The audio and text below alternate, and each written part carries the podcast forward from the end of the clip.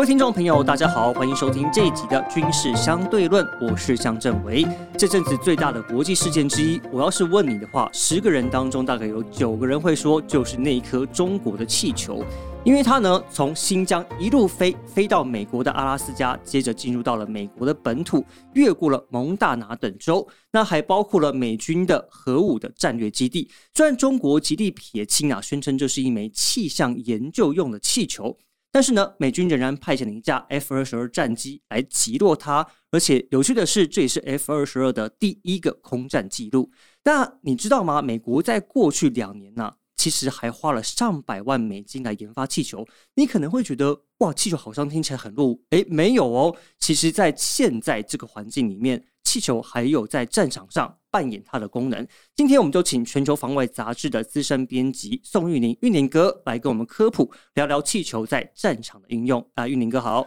各位好，听众朋友大家好。好，我们先来聚焦一下这颗中国的气球，因为我不太能够理解的是，因为我们目前看这个所谓的卫星的侦察，其实已经非常非常先进了。简单来让大家了解一下，你看看，比如说像 Google Map 好了，你看那个卫星画面就已经相当清楚，何况是所谓的军用卫星，为什么还要用到气球呢？其实大家第一会觉得说，气球这个东西已经蛮蛮久了，对对对，感觉起来是蛮落伍的。那为什么还会用？当然，它不会是一个主要的运用的一个手段。为什么会中国大陆那边会讲说是它是一个气象的太空气球？就是因为现在大家印象中，大部分的确都是用在气象上面，它可能去收集大气的资料，收集风速啊、风向这些东西。那军事上面有没有？其实还是有。那只是说，因为相对于现在我们有其他很多的工具可以用了，包括刚刚提到像卫星，然后像以往来讲侦察机也是，所以不会想到说我还需要用到气球这部分。的确是对。那气球来讲，其实呃，另外一个。还有一个大家也知道，飞船其实也是属于这个气球的一种。对对，就是差别在于说，飞船它基本上主要的大部分它是有动力的。它为什么会用到这样一个气球？那我们刚刚讲就是说卫星看得很清楚。那其实差别在于就是第一个，大家想一想，卫星你要火箭打上去吧？全世界没有几个国家 有这个能能力，对不对？对。第二个，你要生产这个卫星吧，成本也都非常高。那常常有听到火箭上去报销了，你的卫星也报销了，你的钱就完全没了，对，完全没有用了。对，嗯。那气球呢，相对一定比较便宜。那第二来讲，我不需要火箭吧，我想办法把它放出去，对，放上去它飘上去就可以了。OK。那只是说现在当然它的技术操控技术会有一些进步。那所以呃，相对而言，它是不是操作也很简单？我只要放上去就可以了。那再来讲，其实就是说，大家对卫星啊，那的确它的解析度非常好。可是呃，相对于来讲，它跟侦察机也是一个状况，就是说，像高以前的，像我们讲那个黑猫中队 U2 侦察机啊，我基本上我要飞行，它是在移动的。那可是相对气球来讲，是不是它相对速度是几乎换算是静止的？那对于某些假设说，我希望是对于那个地区，嗯，我是能够长时间留在那个地方去侦查的话。你说以飞机来讲，我是不是要在附近盘旋，一直要盘旋？对。那可是气球来讲，我几乎就是留在那个地方去侦测。所以说，的确。它有一些是比卫星好的部分，因为我记得卫星还是因为有它这个轨道运行的关系，好像也不能一直停留在某一个地方。对，就是说基本上你可以，我们他看电影里面演嘛，你可以调整轨道是没有错，你可以增增列区，可是它会经过。所以以前我们看电影里面演，不是那个歹徒就会说，哎，我们知道几点几点的时候他会通过，对，那我在那个时间就躲起来，对，然后它飞过去之后，我是不是就可以 活动了？对，那气球来讲的话，它可能就相对而言，它长时间它是一直留在那个定点，所以这个是它的优点。那它上面还可以。配备哪一些东西？像我目前看到露出来的一些讯息是肯定有一个太阳能板。那除此之外，它还可以配备什么样的器材在上面？太阳能板那些部分，我相信基本上提供它的电力。电力那那一个是它上面侦测的设备，那另外两就是说，如果说我可以调整气球的它的这个压力，然后泄气这一部分来讲，那这些控制的机制我也需要电力，所以我需要需要太阳能板去充电。那当然，主要既然是针对侦测，其实。当然，我们看到可能就是，也许是呃征兆的相机，或者是说呃电子的，就我们讲电子或者光学的，那这些的征兆的设备会有。那另外啊，如果收集电波，那或者像我们讲说是这个大气的气象的气球，那可能它大气的环境的这些收集资料，这个其实都可以。那另外来讲的话，还有很多的一些装备来讲，那主要就是说我可以透过这个气球，它维持。基本上是维持在这个定点的位置上面来，那我可以透过它来这个收集资料。那甚至来讲，比如说通讯来讲，那当然也可以啊。我气球它本身它把资讯传回到地面接收站嘛，对，我既然可以发，那其实我也可以收，那所以这也可以是它的一个功能在。其实刚刚玉宁哥讲到一个点，就是我非常非常好奇的，因为中国一直说这颗气球是因为不可控的因素，因为天气环境的因素，所以它飘到了美国去。但我们可以操控这颗气球的方向吗？相对于飞船来讲，高空这种气球它基本上还是用漂浮的方式。对，但是以现在技术来讲，比如说呃，因为我有 GPS 这些设备，我可以很精准去定位它。那我用电脑去计算，那我可能可以比如说计算说哦，这个时间，嗯，它的风向、它的风速，那根据我上升的速度，哦那我就可以计算说哦，那我大概放上去多久时间，它再会飘到哪个位置。所以它等于是上下的移动，所谓的高空气流的这个方向来。高空气流它基本上是在这个平流层的这个位置嘛，那相对来讲，它的上下的移动的风是比较小，它是平比较相对平稳对，层对平流相对平稳。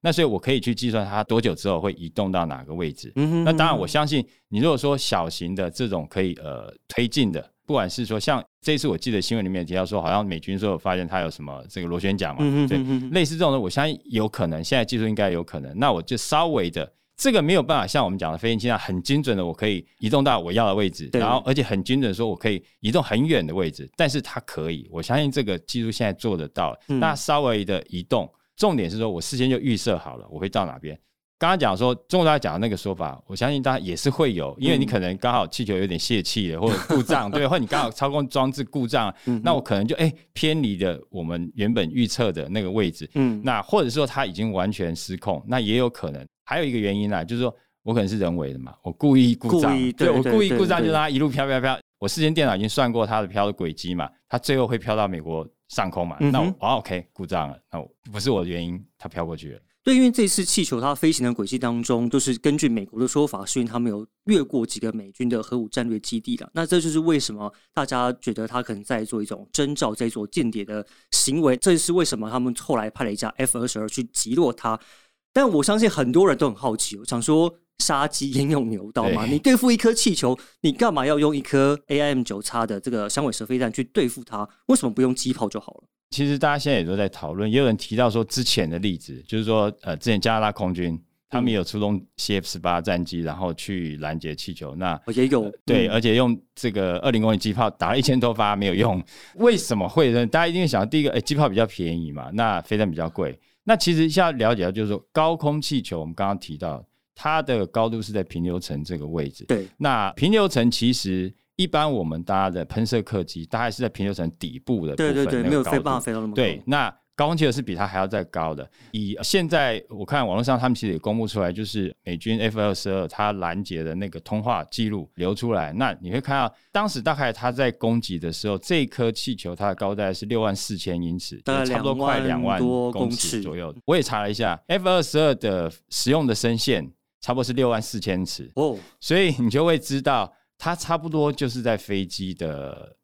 极限的对，差不多极限的那个位置。对，那我嗯。飞机要飞到这个部分来讲的话，那第一个差不多是我性能极限。那嗯第二点就是说，大家不要忘了，平流层是已经太接近我们大气层边缘，飞机其实都要在有空气的环境下，它的操控性会比较好。对，那你如果说飞到空气比较稀薄的地方，其实它操控性就没那么好了。嗯哼，那第二个来讲就是说，气球相对于飞机来讲，它几乎算是静止的。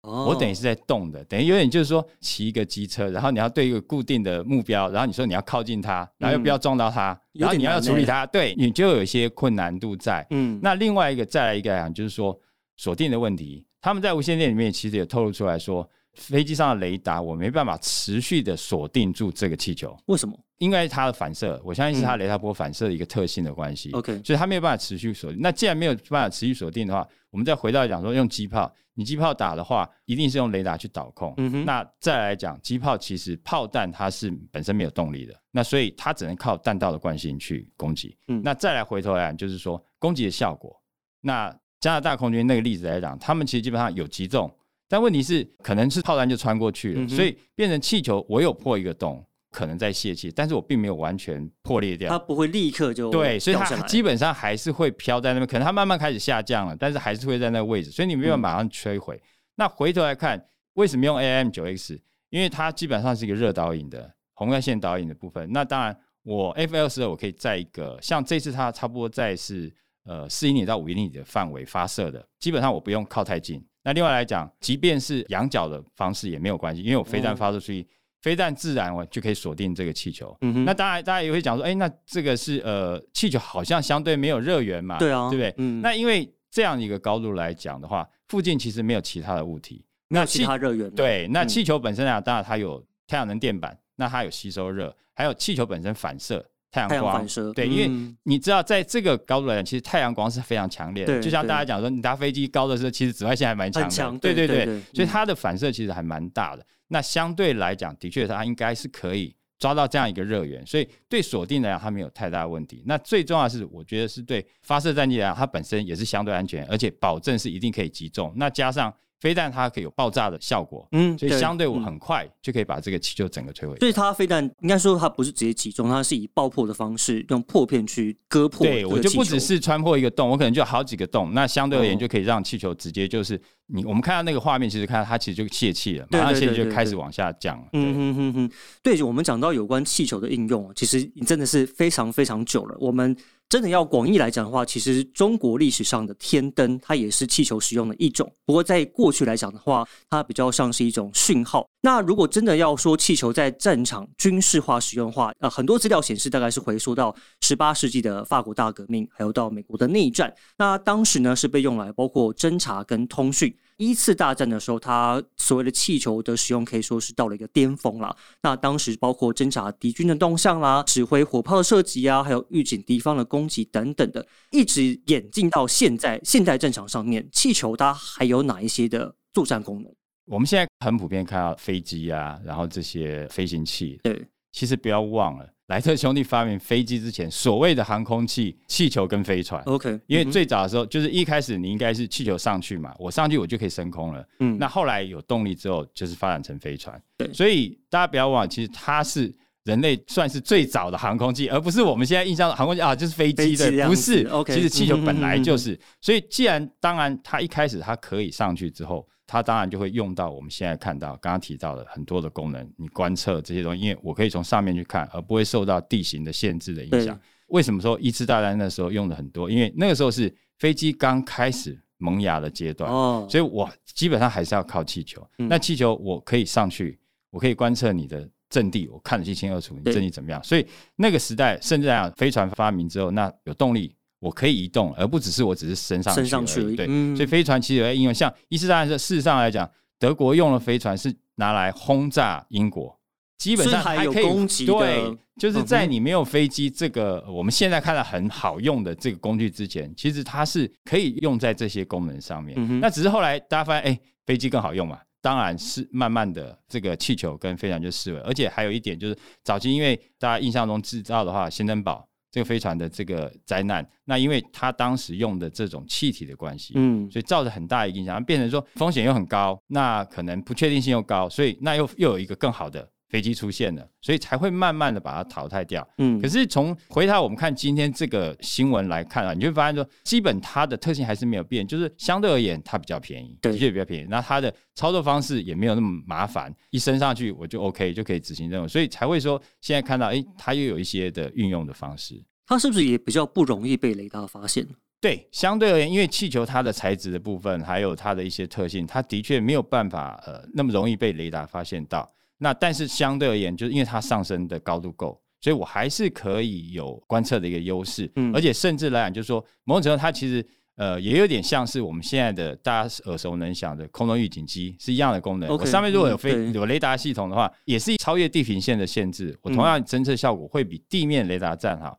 所以现代的高空气球或者是飞船的一个发展，当然第一个技术上改良，它可能材质更坚固。那另外来讲，它就用氦气这些比较安全的气体安全的气体，不会像以前风险那么高。那使用上面啊，当然除了刚刚我们讲的观测啊这些侦测之外，你有雷达上去，那其实就会有一种所谓的呃可以用于防空、空中预警的一个功能，其实也有。那这个美国其实美军他们之前也有在发展，像雷神公司它曾经就嗯发展过，对这个呃 JLENS 这个系统，你空中预警机，我上去之后，我是不是我要飞，我要动？对我不能说绕圈圈滞空在那边。对对对可是气球相对我放上去，我气流在那边。嗯哼那因为那个时候发展，其实他们的飞船也是所谓无动力的飞船，我放上去我就固定在那里了。OK，所以我就可以提供一个长时间的预警的一个功能，因为我上面侦测系统啊，发现有呃飞弹打过来，或者是有飞机靠近，那我马上就可以传到地面接收站，知道这方面的讯息，而且我侦测距离也比较远，所以这个是在预警上面，的确美军也考虑朝这个地方发展。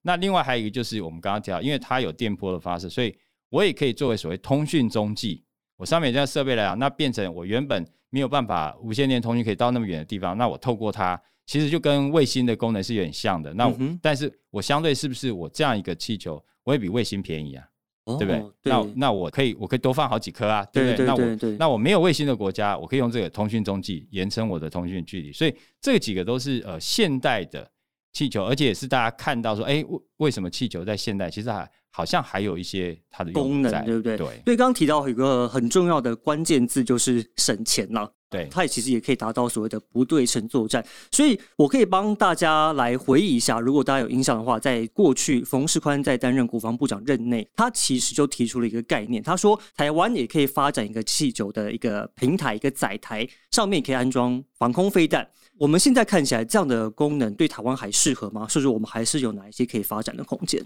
我相信冯志伟他提的这东西，当然基本上是对我们来讲，相对研发的门槛应该是比较低。但是因为毕竟国内并没有在这方面投入研究，我们以往看到对，都没有目前比。较少对，那还有一个就是说，这样一个气球，我相信是比较偏向于美军他们发展的所谓这种防空预警的气球而不是说可能有点误解，我觉得啦，因为飞弹放上去，我相信它的困难会增加很多，因为你要嗯考虑到气球它本身的筹载量，对然后还有一个就是你飞弹发射会有后坐力。那这些部分的话，可能对气球来讲，它就不相对稳定，住对不对对不会相对，因为你可能比如说或者来讲，它的这样的后坐力这些呃外力之后，它可能就偏移它的位置了，它没办法固定在那边，所以这个可能是困难度也会比较高。那但是相对来讲，作为如果说是防空预警，是有它的这样一个用处在。那只是说大家要考量到，就是还是成本效益啦，就是说第一个，我们研发究竟会投入多少的成本进去？那还有就是说，这个相对而言，当然敌军第一个打击目标一定也是这个，而且相对来讲应该也没有太困难。如果他用飞弹打，其实都很好打。对，那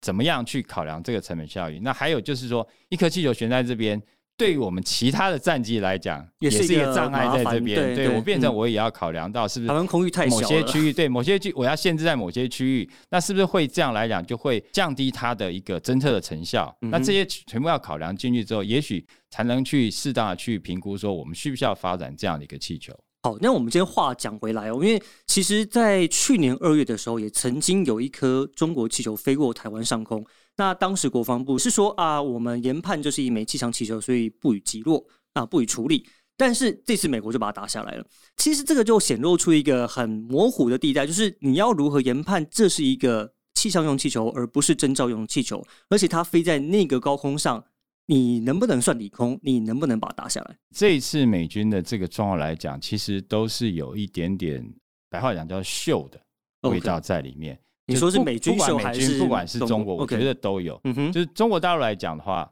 我气球到你美国的上空，嗯，那其实就这种我对，因为相信来讲，应该是时间的迟早，一定会被发现。嗯这样这样一颗气球，其实某种程度就背后一定有那种成分在，我希望你看到。你想想，你对一个民众来说，哎，别人的气球在我上面，对不对？那个观感恐惧感对就会或者出现了是观感，就是哎，怎么人老往外的东西跑到我上面来？那对美军来讲，我这样一个公开的画面，我把你打下来了，我同样也是一个反制。对，你要你敢飞来，我我就把你打下来。对对我不会在乎什么，这个的确会有这个效果在。那至于说气球这个部分，你说高空这样一个，我们刚刚讲到就是它是平流层的部分，嗯平流层其实它是在一万公尺到五万公尺这个部分来啊。嗯那这个部分其实的确是有一点模糊，因为现在来讲，以这个国际法上面来讲的话，领空其实是很明确的范围是在你领土跟领海这上方是没有错，嗯哼，可是它的高度部分好像没有明确对，就是说究竟哎、你要到多高？嗯。那有的是说就是所谓的这个卡门线，以这条线来分界，那这个大概就有点就是外太空跟这个大气层这样一个差不多在这位对对那这个是在一个差不多呃一百公里高度这样，所以它其实是一个比较模糊，因为法律上呀其实没有明确讲说你多高。如果说你要把这个无限延伸说啊，我们领空就是到大气层外边了，嗯这样都算是的话，一天到晚地球上面飞的卫星，哦，低轨道，卫星，低轨道卫星，然后或者是说这个微卫星，对不对？然后还有这个呃探空火箭，那这些飞来飞去，那是不是每个国家一天到晚都要申请说，哎呀，我今天要飞越你的领空，嗯要干嘛？可能会也也很麻烦。嗯，所以现在各国你会看到，它基本上就是变成的确是一个灰色的。那第一个当然就是说，这个定义上面就有一些的灰色地带。对那第二样其实还是在于就是说，那还有一个拦截，牵扯到就是拦截的问题。嗯哼，对，那我们刚刚前面也提到说，以这次例子来讲，啊，为什么不用机炮，要用飞弹？然后还有就是你飞机飞机用什么飞升线的问题机升线问题？嗯对，所以拦截的确，呃，你有一些问题在。那甚至啊，你说用防空飞弹。防空飞弹，我们刚刚提到第一个就是你雷达锁定的问题，第二个是它的拦截高度问题。所以嗯以前为什么会发展出来 YouTube 这个高空侦察机，就是它可以飞到你飞弹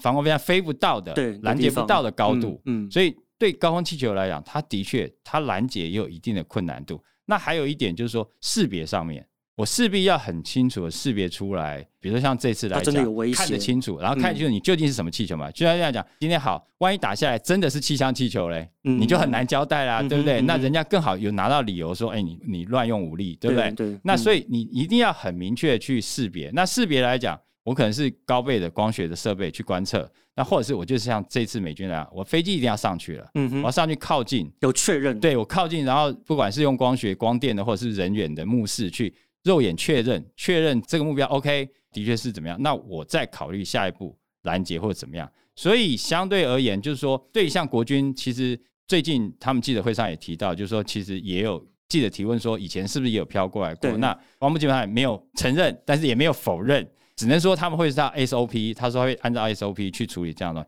代表说有时候可能认为是说，反正大家基本上大部分人是没有发现的，嗯哼，就让他过去，因为你讲出来，反而大家知道这件事情嘛，嗯对不对？嗯那既然大部分人是不知道这件事情，那可能我自己默默的监测，知道状况，那他可能贵阵就飘走了，或者是哦。我确认过之后，他大概是呃没有那么大的威胁性，那我可能就不处理了，嗯，因为我今天如果说，就像我们这次讲这个呃美军这个事件来讲好了，大张旗鼓讲说，我发现一颗你的气球在这边。我反而被你帮你宣传了、对也有这种成分在啊，所以可能有这些诸多的考量，所以嗯必须要去比较审慎的应应啊。所以我们要是我们民众发现气球的话，我们可以怎么处理？那当然发现来讲，我觉得就是说，如果说你真的有疑虑，但的确是可以跟检察机关或者是军方去反映。反应？那嗯主要啊还是靠他们要去去查证去干什么，因为这些东西事实上啊也有可能是我们自己放上去的气象气球，也有可能这因为你没有办法去判断。这个主要是还是我讲的就是说，第一个你要去确定它是什么样的气球，第二个你还要想办法去